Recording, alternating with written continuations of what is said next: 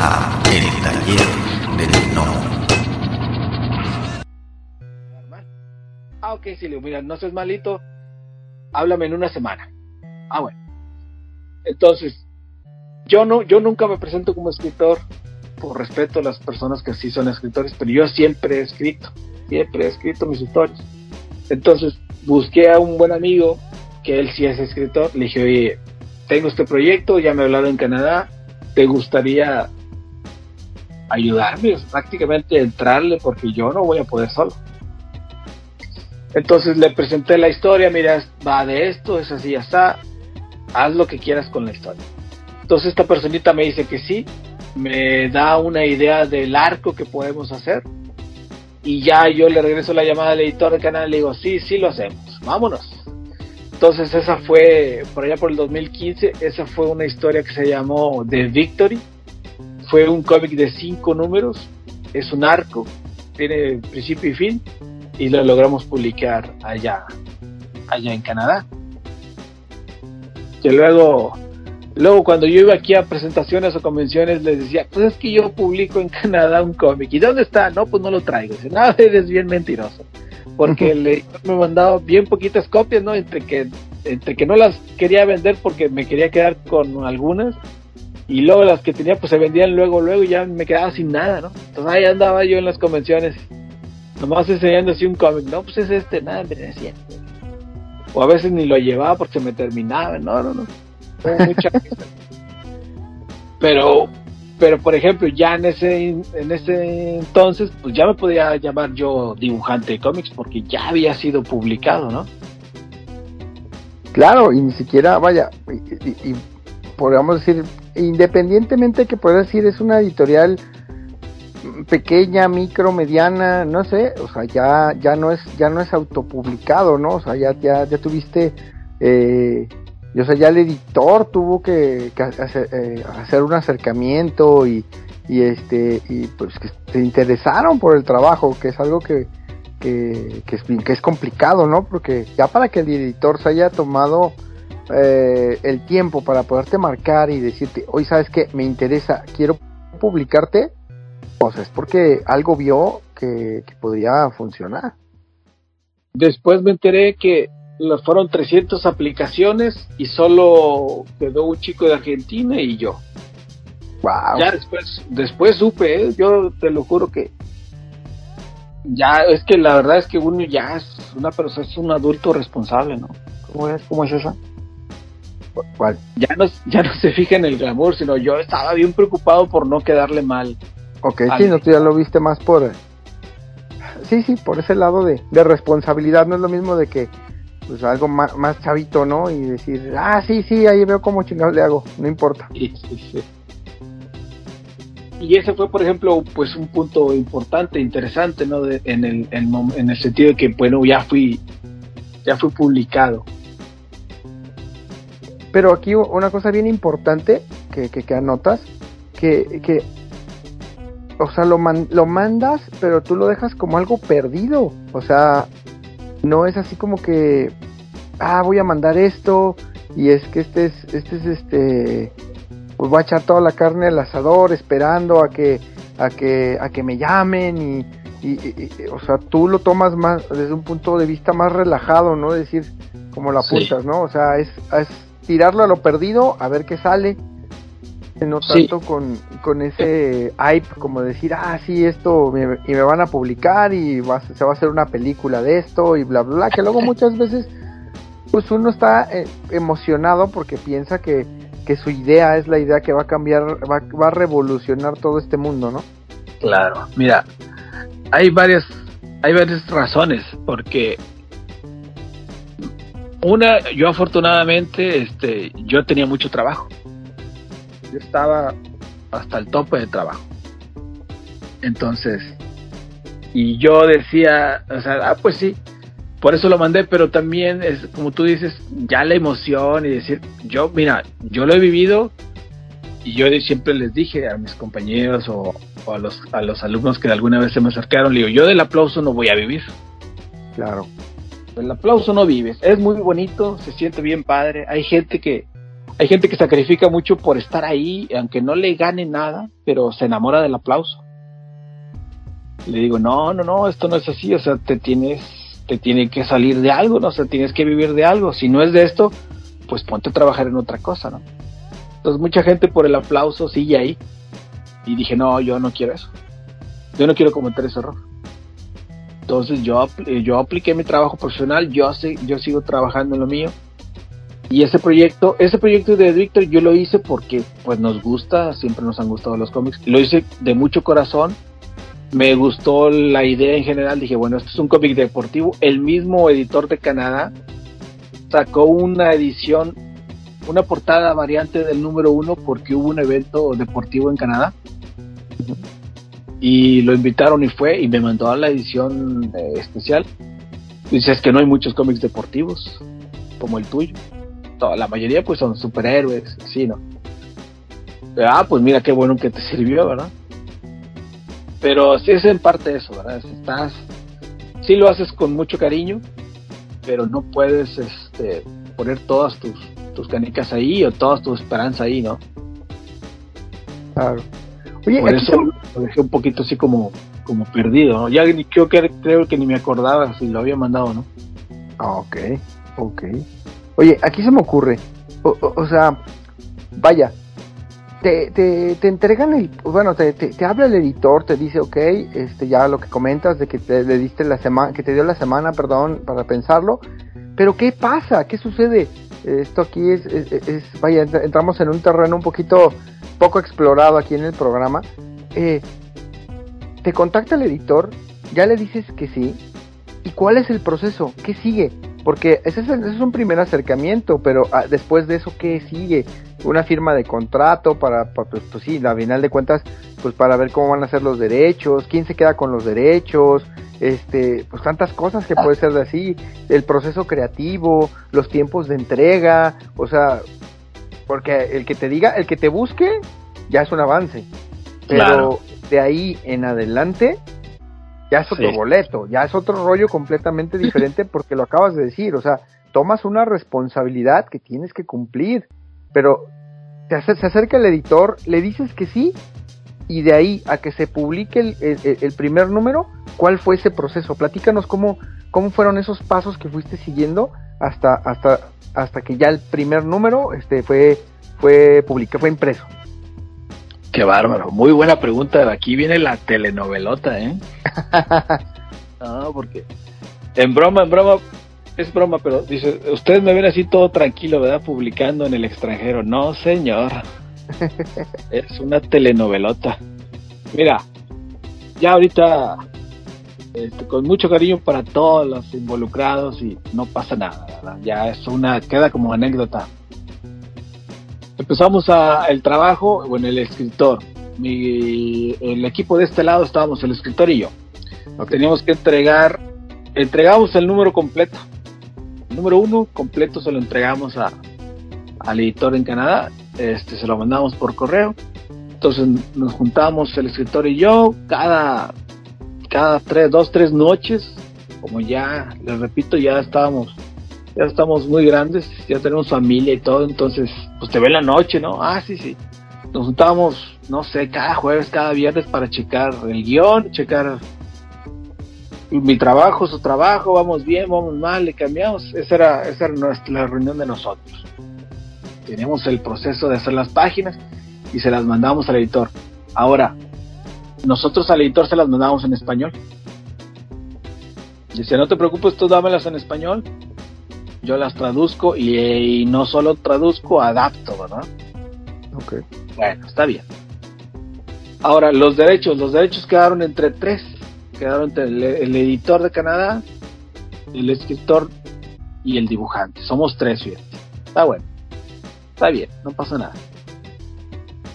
Todo esto, todo esto yo creo que suma para luego llegar a Horizonte Oculto, ¿verdad? Que luego les voy a, les, platico un poquito, pero, pero por ejemplo, éramos tres, los derechos estaban divididos entre tres. Bueno, le mandábamos eh, las páginas al editor, las, las adaptaba. Por ejemplo, en, todo el que hacer, el editor se equivocó una vez en una traducción se equivocó en una tabla de posiciones. Como te digo que el, el, el cómic era deportivo y de carreras, pues la tabla de posiciones era muy importante. Claro. Una de las cosas que sí me dolió, nada, y, no pasa nada, ¿verdad? cualquiera se puede equivocar. Pero sí era muy importante, era la tabla de posiciones. Ver cuántos puntos tenía cada, cada corredor. Claro. Porque esa era, era, era, era medular para la historia, ¿verdad? Saber que, saber que tú podías ganar el campeonato si tú quedabas en segundo y el que iba adelante se perdía la carrera, por así decirlo, o quedaba en quinto, porque los números, ¿verdad? Entonces, era, era muy importante la tabla y ahí se equivocó el editor y yo, no, enojado, llorando, le dije, oye, es que ya cuando vi el cómic impreso, ¿no? Ah. Le dije, oye, fíjate que... No, pues discúlpame, ya sabes, ¿no? Y pues estamos a dos, tres países de distancia, pues ¿qué se puede hacer? Ah, ya el siguiente número se metió una fe de ratas ahí, se explicó y bla, bla, bla. Bueno, eso, por ejemplo, eso fue detalles. El siguiente detalle que te puedo platicar es que, por ejemplo, nos sale una oportunidad para imprimir en México. Ok.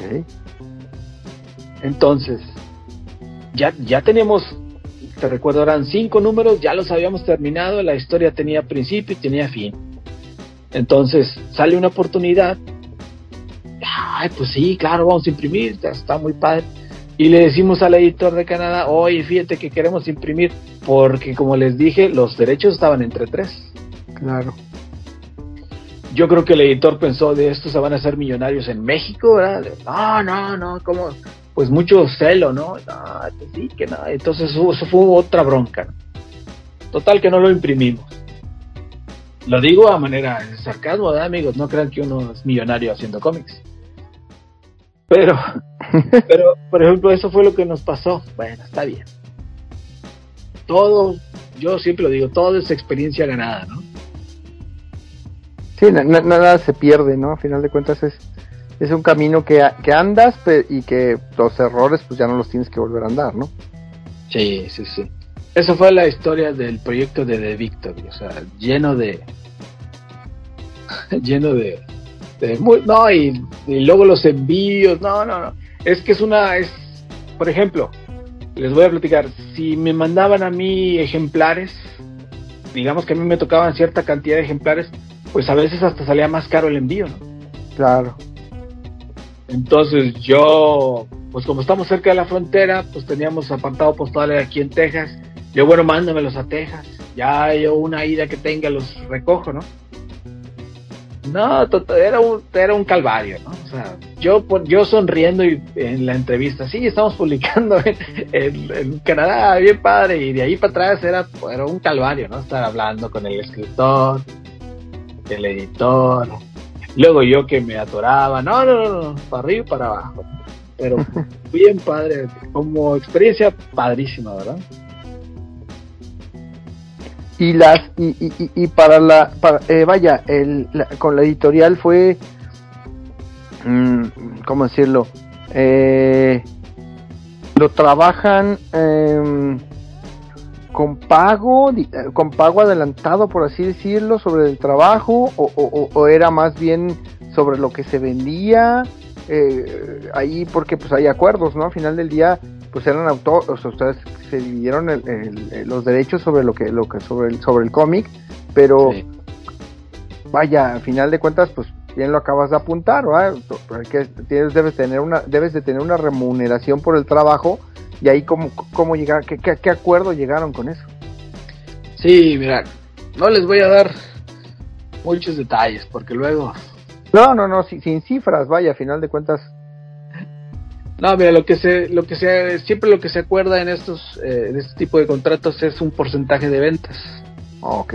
A ti te toca un porcentaje que es pequeño, pequeño porque hay, pues hay muchos gastos, ¿verdad?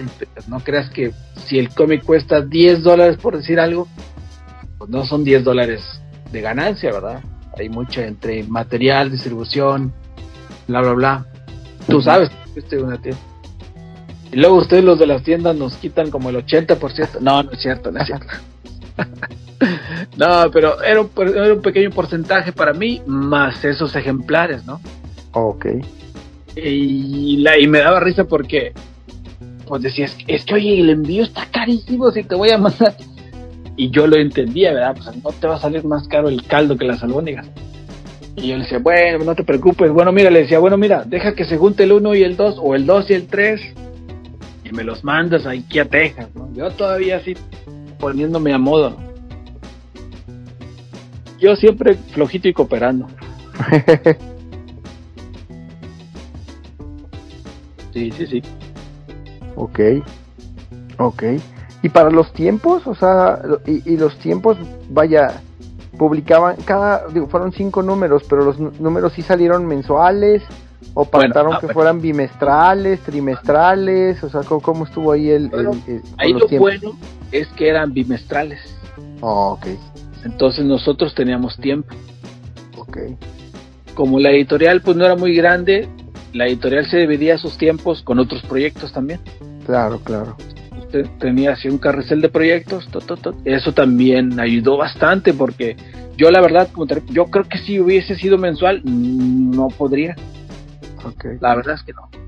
Entonces, este, sí, o sea, vaya, a final de cuentas, pues el, el ritmo, ¿no? El ritmo de trabajo es importante porque, pues, es cierto, ¿no? O sea, tú lo, tú lo apuntas de que tú ya tienes, tú ya tenías tu, tu vaya, tu, tu, tu vida profesional, tenías tu, lo, tu trabajo, todo lo que hacías, y pues, eh, y volvemos a lo mismo, de que en, en vaya, enrolarte en un proyecto nuevo, que a final de cuentas le tienes que dedicar tiempo porque tienes que tener, tienes deadlines, ¿no? Independientemente si la, edi- la editorial es pequeña o, mediana o lo que sea, pues son deadlines, ¿no? Que tienes que cumplir. Y pues muchas veces con el trabajo, con tu trabajo, por así decirlo, de la vida real, ¿no? Entrecomillado, pues tienes que dedicarles tiempo extra a dibujar, a dibujar o hacer, escribir y ver si queda, si no queda y todo ese rollo. Y este, pues sí es importante, ¿no? Porque con, con las labores normales, las labores cotidianas, y luego todavía aparte meterte este, este extra, pues digo, las noches son largas, pero ya después de, de estarte desvelando muchas noches, pues ya no es lo mismo, ¿ah? Así es, así es.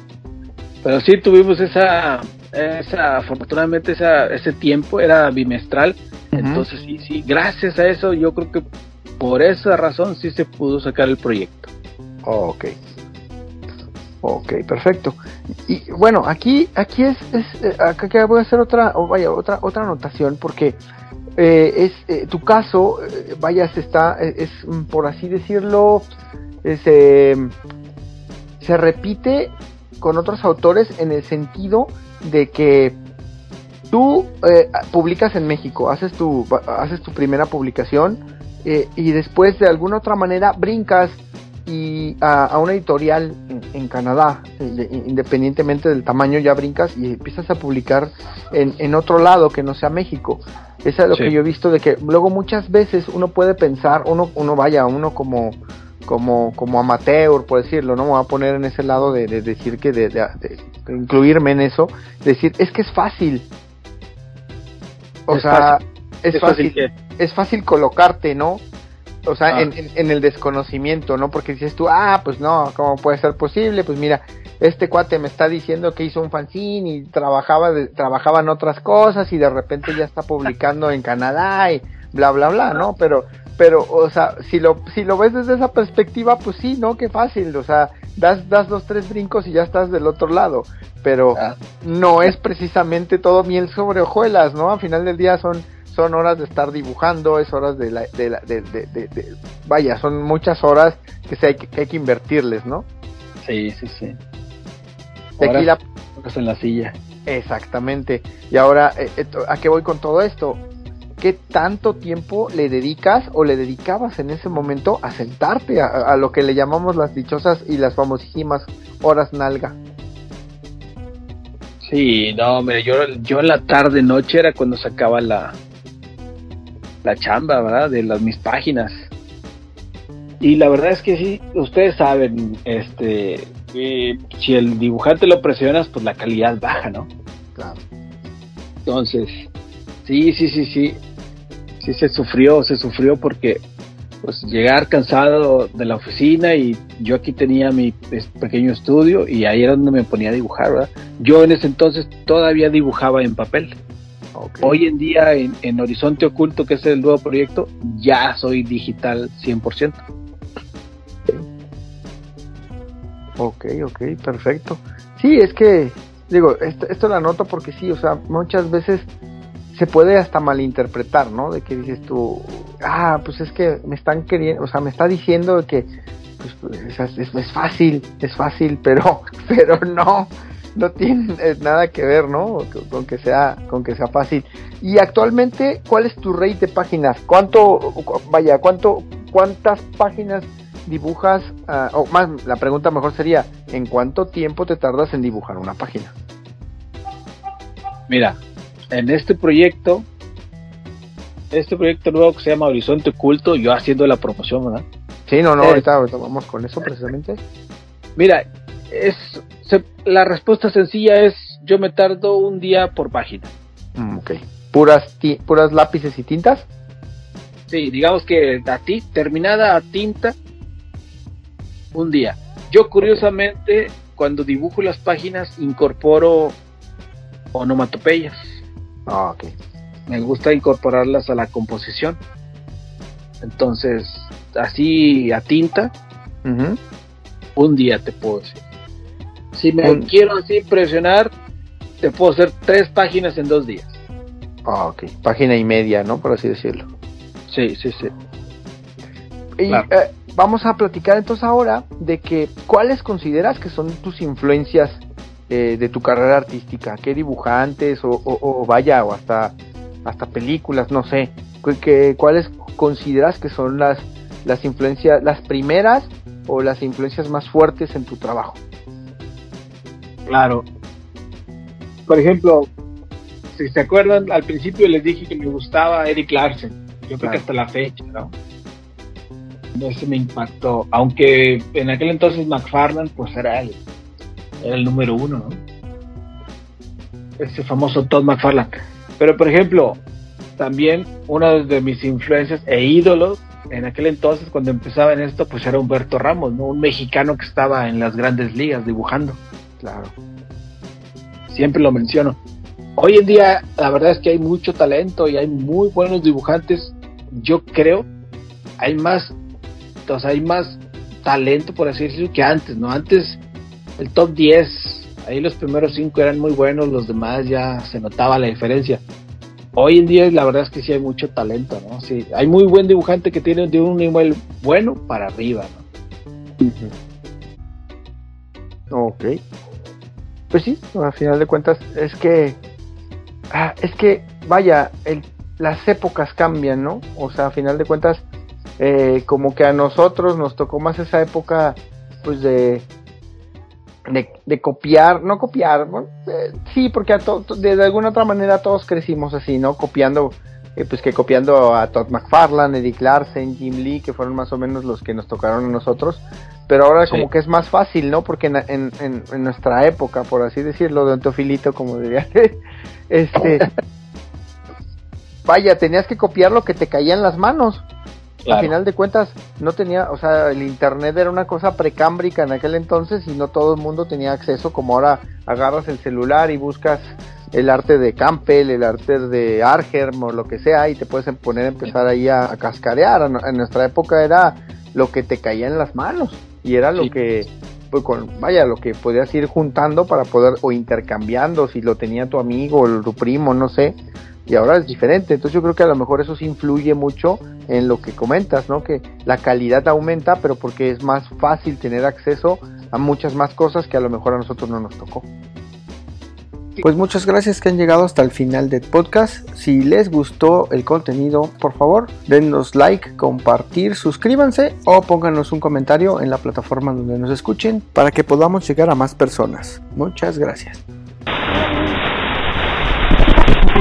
La voz y la producción de este podcast estuvieron a cargo de Adro, a un guion de El Piedra.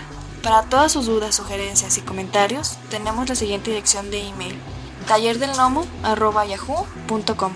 Gracias y hasta la próxima. Este fue el podcast del Taller del Gnomo.